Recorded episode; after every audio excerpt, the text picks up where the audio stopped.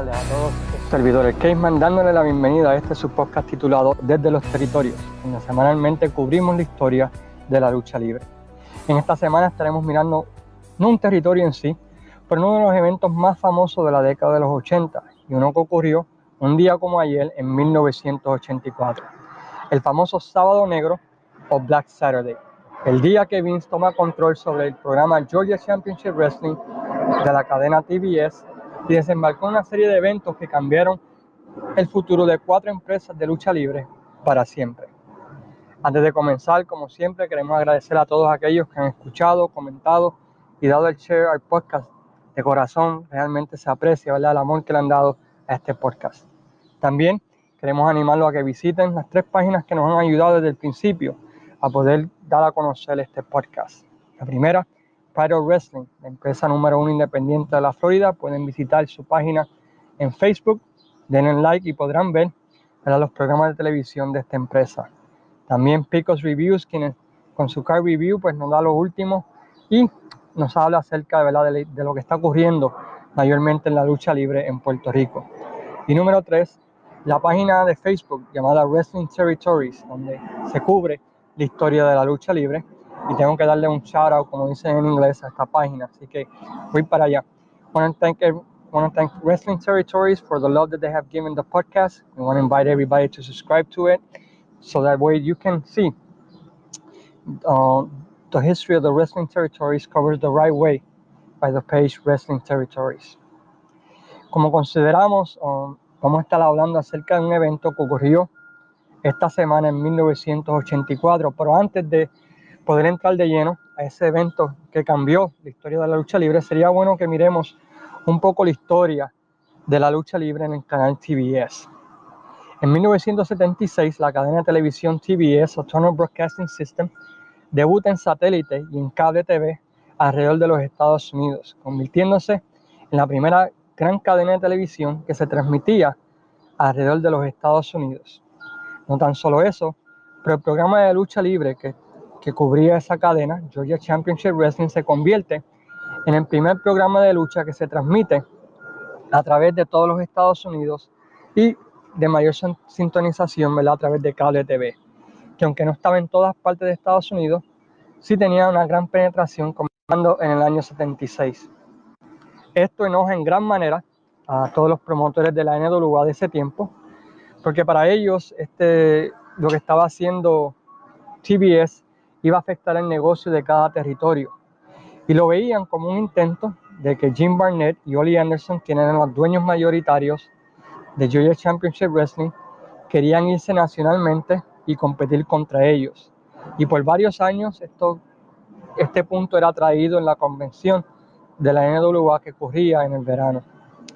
Jim Barnett y Ollie Anderson siempre trataron de apaciguar las aguas por medio de llegar a acuerdos con cada promotor de cada territorio para de esa manera cada cierto tiempo darle un spotlight o darle promoción a los luchadores estelares de cada territorio, mencionar cuáles eran los territorios en que luchaban y de esa manera, ¿verdad? Pues invitar a las personas que veían el programa Georgia Championship Wrestling a seguir, ¿verdad? Los territorios locales de la NWA.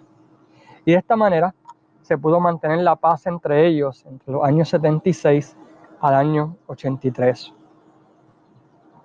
Georgia Championship Wrestling era bien interesante debido a que a diferencia de otros territorios que tenían un solo dueño, Georgia Championship Wrestling estaba dividida entre cuatro dueños o cuatro personas que tenían acciones mayoritarias. Esta era Jim Barnett, quien había regresado de Australia y había comprado en el territorio, Ollie Anderson, quien fungía como Booker, y los hermanos Briscoe, ¿verdad? Jack y, Jerry Briscoe, quienes aunque no luchaban en el territorio en sí, sí tenían acciones en el territorio. Y durante ese tiempo, pues básicamente Georgia Championship Wrestling se convierte en uno de los territorios más exitosos de la NWA, con increíbles feudos como el de Holly Anderson contra Dusty Rose, Tommy Rich versus Bud Sawyer y muchos otros feudos que hicieron del territorio uno de los más calientes y uno de los mejores asistencias, amparados en dos cosas. Tenían un programa de lucha libre que se veía alrededor de los Estados Unidos. Y número dos, tenían la arena más famosa del sur de los Estados Unidos, The en Atlanta, donde presentaban eventos cada mes, cada final del mes, no solamente trayendo luchadores de Georgia Championship Wrestling, pero trayendo luchadores de todos los territorios de la NWA. Todo parecía que había paz hasta el famoso año 1983, cuando ocurre la convención de la NWA en Las Vegas, Nevada, donde ocurrieron una serie de eventos que cambiaron la historia de la lucha libre para siempre.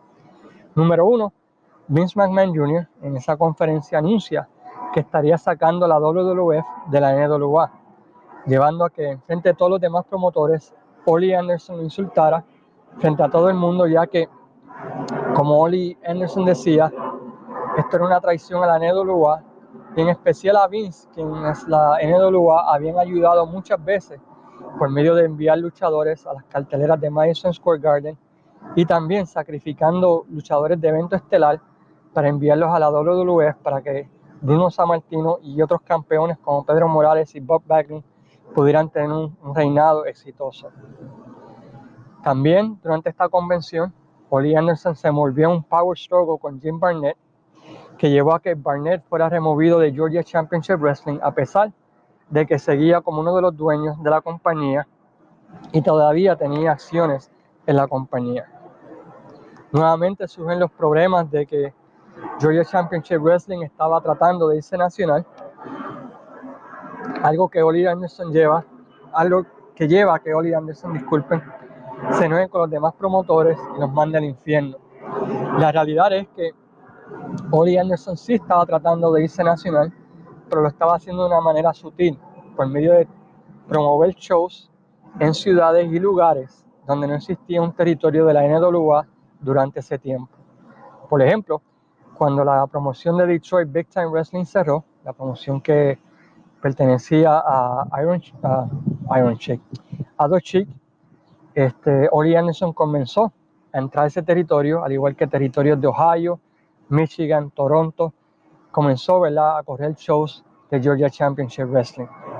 Esto también causó problemas tras bastidores con los otros dos dueños de la compañía, los Briscoes, ya que ellos estaban viendo que las casas en el territorio de Georgia estaban comenzando a bajar y que los ratings de televisión en TBS también lo estaban haciendo debido a que Oli Anderson estaba pasando demasiado tiempo tratando de expandir el territorio de Georgia en estas ciudades. No tan solo esto, pero en el año 82, uh, Oli Anderson hizo lo que en inglés se llama in the territory.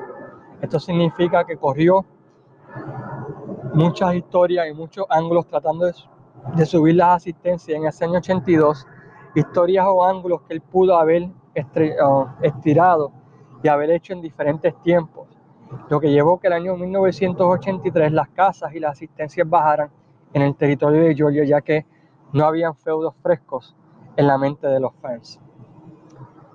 No solamente estaba sucediendo esto tras bastidores y había caos en Georgia Championship Wrestling, por la espalda de la NWA, Jim Barnett se va a trabajar a la WWF dando un golpe mortal, ya que si alguien sabía dónde estaban los esqueletos de la NWA, era Jim Barnett, quien por un tiempo había sido presidente de la NWA y por muchos años había estado a cargo del booking del campeón mundial. Esto le dio una oportunidad a Vince de saber cuáles eran los territorios que estaban fuertes, cuáles eran los territorios que estaban débiles, ya que Barnett sabía cuáles eran estos por medio del sketch del campeón mundial.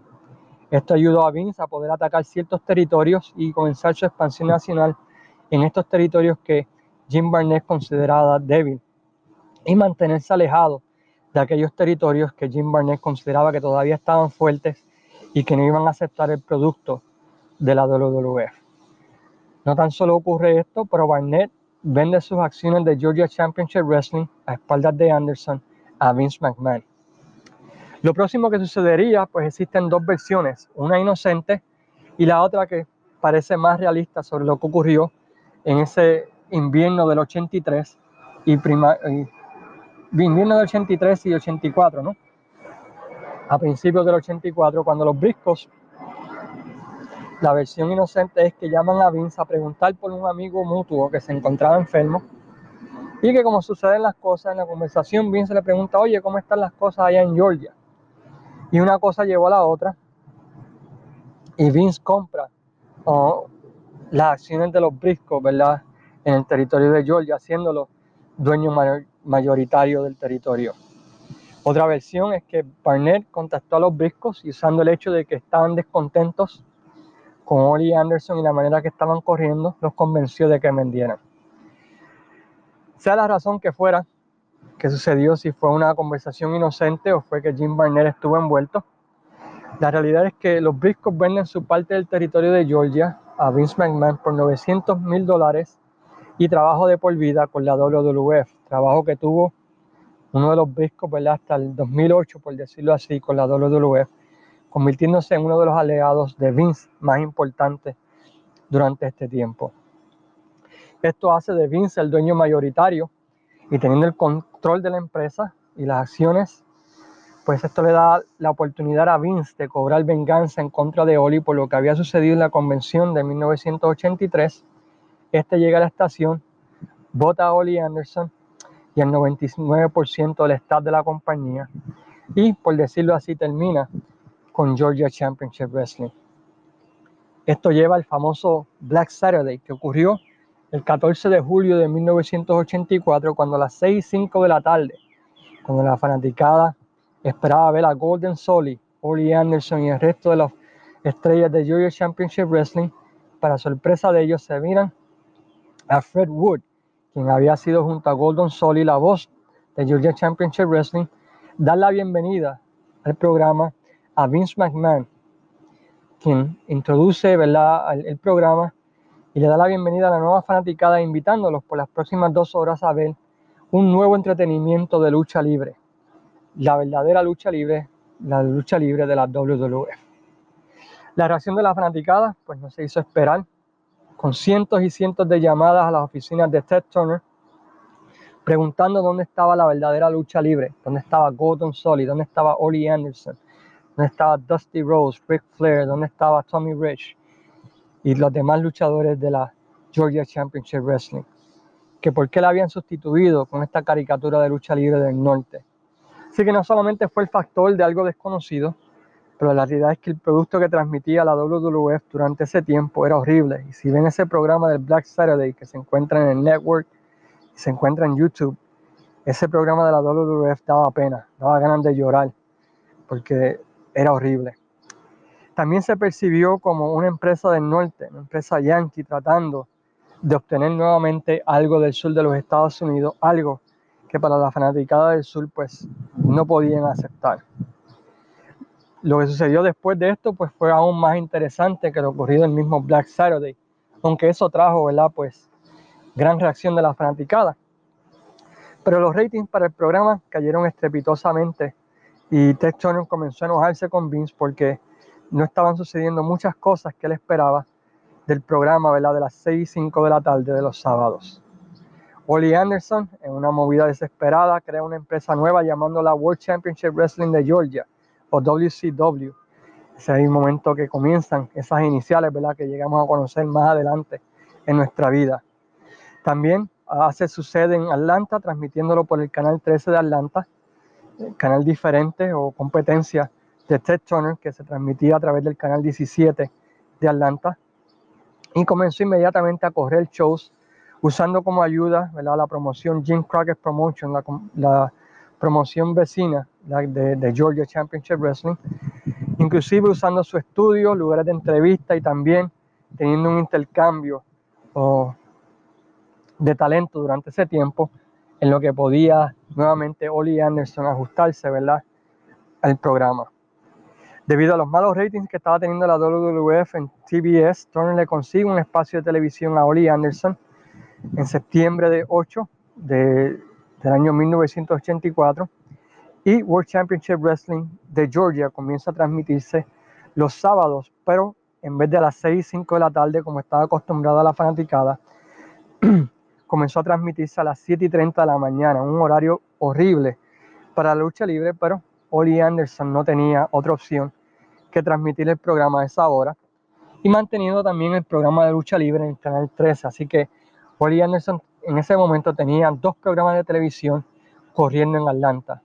Uno a las 7 y 30 de la mañana en el canal 13 y otro, perdón, en el canal 17 o TBS y el otro sábado a las 6 de la tarde en el canal 13 de Atlanta, compitiendo directamente con el producto de la WWF. Peor aún para Vince en octubre 20 del 84, cuando Vince no quiere seguir acceder a la petición de Turner de correr shows en el estudio de grabación de TBS. La promoción de Georgia con la bendición de Ted Turner, con la ayuda de este, logra un acuerdo con las empresas Jim Crockett Promotions, increíblemente con la promoción de Memphis, promoción de Jerry Jarrett y Jerry Lawler, para tener un intercambio de talento y competir frente a frente a Vince en, el estado de Georgia. Pero como sucede, eh, como sucede muchas veces durante este tiempo, todos esos acuerdos de promotores no duran mucho y Georgia nuevamente se queda solo compitiendo contra Vince no solamente compitiendo contra Vince, pero también durante ese tiempo Jim Crockett Promotions y Mid Atlantic Championship Wrestling comienza a infiltrarse en el estado de Georgia y la gente comienza a apoyar este producto aún más que el territorio de Georgia Championship Wrestling, logrando que las asistencias a ambos programas de televisión de Georgia Championship Wrestling comenzaran a bajar y la gente empezara a seguir el programa de Mid Atlantic Championship Wrestling a pesar de que Vince oh, continúa peleando contra Ted Turner, porque este último quiere que grabe ¿verdad? en los estudios de televisión, este, finalmente no le queda más remedio a Vince que acceder a la petición de Turner, ya que estaba directamente en el contrato de que tenían que ocurrir grabaciones en el estudio TBS. En enero del 85, Turner con la amenaza de demanda indica a Vince que si no graba en los estudios de TBS estaría en violación del contrato. Y finalmente Vince cede y comienza a grabar en los estudios de TBS un programa especial para el, para el canal TBS con Gorilla Monsoon de comentarista. Esto fue una serie de fracasos de grabaciones y rating y le costó mucho dinero a Vince McMahon, ya que lo que estaba invirtiendo ¿verdad? en enviar luchadores a Atlanta todos los sábados y luego volándolo a los house shows de la WWF pues no lo estaba recibiendo por medio de auspiciadores y por medio de los ratings en el canal TBS.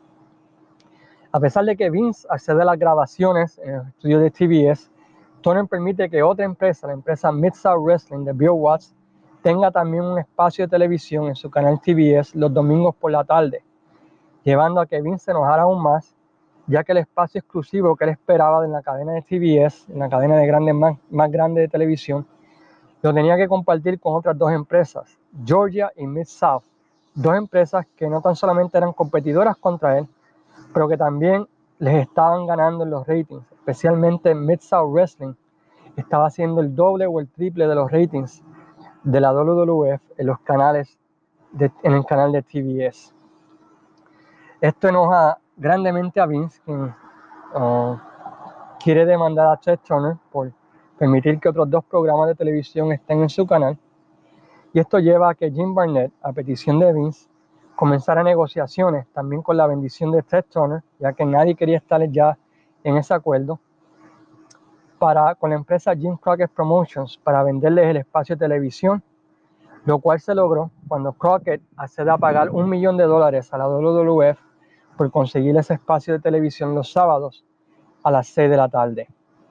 Con ese millón de dólares, Vince se vira y lo, utiliza para ayudar a financiar WrestleMania. No tanto para hacer el evento, sino también para pagar ciertas deudas, ciertas cosas que tenía en el tintero, que, como les digo, tenían que ayudarlo a él para hacer de WrestleMania, ¿verdad? Eh, el éxito que él tenía que hacer de ese show, ya que el futuro de la compañía dependía en el éxito de WrestleMania. Crockett fue bastante inteligente al exigirle a Ted Turner que si él iba a pagar ese dinero y iba a tomar ese, ese programa de televisión a las 6 y 5 de la tarde, tenía que tener exclusividad en el canal. A lo cual, pues Ted Turner, con tal de sacar a Vince Televisión, accede significando el fin del programa de televisión de Georgia Championship Wrestling del canal TBS y también de Mid-South Championship Wrestling del canal TBS una vez terminará su contrato con ellos en mayo del 1985. Esta movida afectó grandemente a Bill Watts ya que estaba contemplando en el año 85 que es ligarse de la NWA y comenzar su propia empresa y hacerla nacional. Pero sin un canal nacional de televisión en el cual pudiera hacer esto, tuvo que aguantar ¿verdad? sus planes hasta en 1986 cuando finalmente se cansa de la NWA, cambia el nombre de Mid-South a Universal Wrestling Federation y comienza ¿verdad? los planes de irse nacionalmente, planes que fallaron debido a que nunca pudo obtener un programa de televisión en un canal nacional en los Estados Unidos. Y esto llevó a que en 1987 um, Bill Watts y Universal Wrestling Federation fuera vendida a Jim Crockett Promotions. Así que esta movida de Black Saturday eventualmente le costó a Bill Watts su empresa. No tan solamente esto, pero Georgia Championship Wrestling viéndose sin televisión nacional y ya teniendo problemas financieros debido a las bajas casas, vende también su promoción a Jim Crockett Promotions, quien absorbe el territorio y ¿verdad? de esa manera termina la promoción Georgia Championship Wrestling, que desde 1976 había tenido un programa en el canal TBS. En marzo de 1985, en una gran movida de caballeros, en su último programa de Mid-South en TBS, perdón, en mayo, Bill Watts sale en televisión alabando el producto de Jim Crockett y exhorta a la fanaticada a apoyar a Jim Crockett y a la NWA, dando, dando su bendición a la movida. En marzo del 85 comienza el programa de Georgia del sábado en la mañana. Sale Tony Schiavone y Ollie Anderson dando la noticia de que de ahora en adelante la gente estaría viendo Mid-Atlantic Championship Wrestling de Jim Crockett Promotions y que los luchadores de Georgia Championship Wrestling de ahora en adelante estarían luchando para ellos llevando una transición sin problemas para la fanaticada, que aceptó la promoción de Crockett en gran parte debido a que muchas de las estrellas de Mid Atlantic ya eran conocidos por la fanaticada de Georgia Championship Wrestling.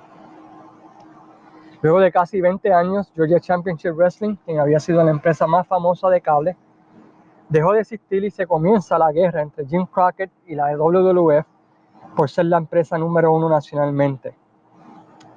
Guerra que, a diferencia de lo que muchos piensan y la que la WWF quiere dar a conocer, Jim Crockett dominó hasta el verano del 1987, bueno, básicamente hasta agosto del 87, cuando Vince usando su poder con las cadenas de televisión y las compañías de cable de Nueva York, le aprieta los tornillos a estas y vieran las fortunas de ambas empresas. Pero eso será tema para otro día. El programa de sábado a las 6 de la tarde continúa hasta que la WWF compra WCW en el año 2001, haciendo de Jim Crockett Promotion, ¿verdad? Perdón, de la, del programa de sábado a las 6 de la tarde, uno de los programas de lucha libre más viejos y de más larga corrida, a pesar de que fueron por diferentes empresas. Ese horario de las 6 y 5 de la tarde siempre fue dominado por la lucha libre en el canal TBS de Atlanta. Hasta aquí nuestra mirada a lo que fue el Black Saturday, ese evento que ocurrió allá esta semana en 1984 y que como consideramos cambió la historia de la lucha libre para cuatro empresas. Llevó a que la WWF, con ese millón de dólares, tuviese un buen fundamento para continuar su expansión nacional. Llevó a que Jim Crockett Promotion pasara de una compañía regional a una compañía nacional y llevó a que Georgia Championship Wrestling y Miss South Wrestling, dos empresas que a principios de los años 80 eran de las empresas más fuertes, dejaran de existir. Con esto terminamos nuestra mirada, ¿verdad? Ese Black Saturday y los invitamos a todos a que la semana que viene estén con nosotros, donde estaremos hablando del año para mí más interesante de la Capital Sports Promotion, el año 1986, donde estaremos cubriendo lo que ocurrió en ese año de la World Wrestling Council. Nuevamente, gracias a todos los que tomaron de su tiempo para escuchar de este podcast. Gracias a todos los que le han dado share. Gracias a nuestros amigos como Juan Rodríguez y Luis Gómez, ¿verdad? que también ¿verdad? comparten y nos ayudan con la producción de este programa. También a Héctor Cabán, ¿verdad? por medio de su ayuda en hacer la producción y poner la música de entrada y despedida del programa. Nuevamente los animamos a todos a que visiten nuestra página Wrestling Dome, la única página donde tratamos de darle la lucha libre sin humo, ¿verdad? lo más que se pueda. Muchas gracias a todos por su sintonía, por su apoyo y los invitamos la semana que viene a que estén con nosotros cuando analicemos otro capítulo de la historia de la lucha libre por medio de este podcast desde los territorios. Este es su amigo el Cayman que se despide, que tengan buenas tardes y cuídense en todos.